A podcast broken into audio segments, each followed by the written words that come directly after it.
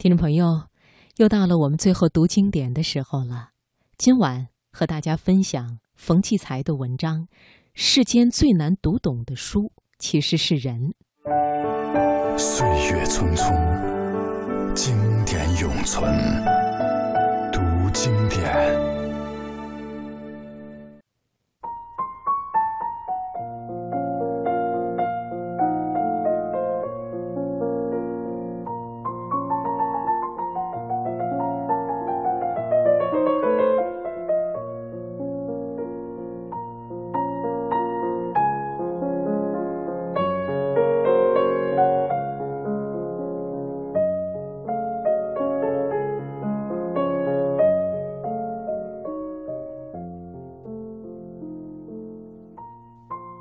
一个人就是一本书，读人比读其他文字写就的书更难。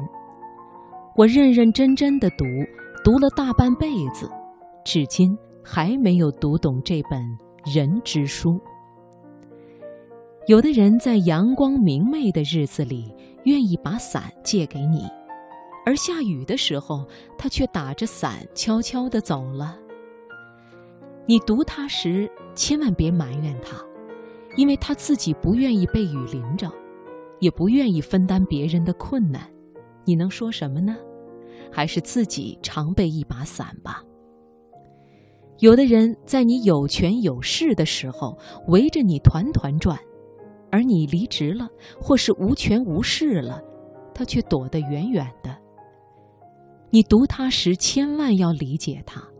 因为他过去是为了某种需要而赞美你，现在你没有那种功力了，也就没有必要再为你吟唱赞美诗了。在此，你就需要静下心来，先反思一下自己过去是不是太轻信别人。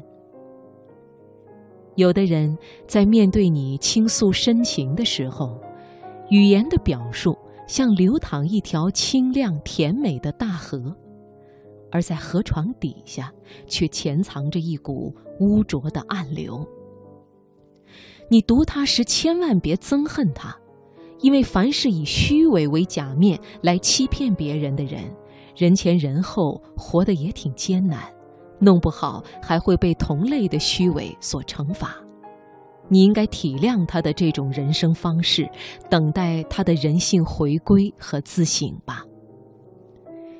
有的人注重外表的修饰，而且穿着显示出一种华贵，而内心深处却充满了空虚，充满了无知和愚昧。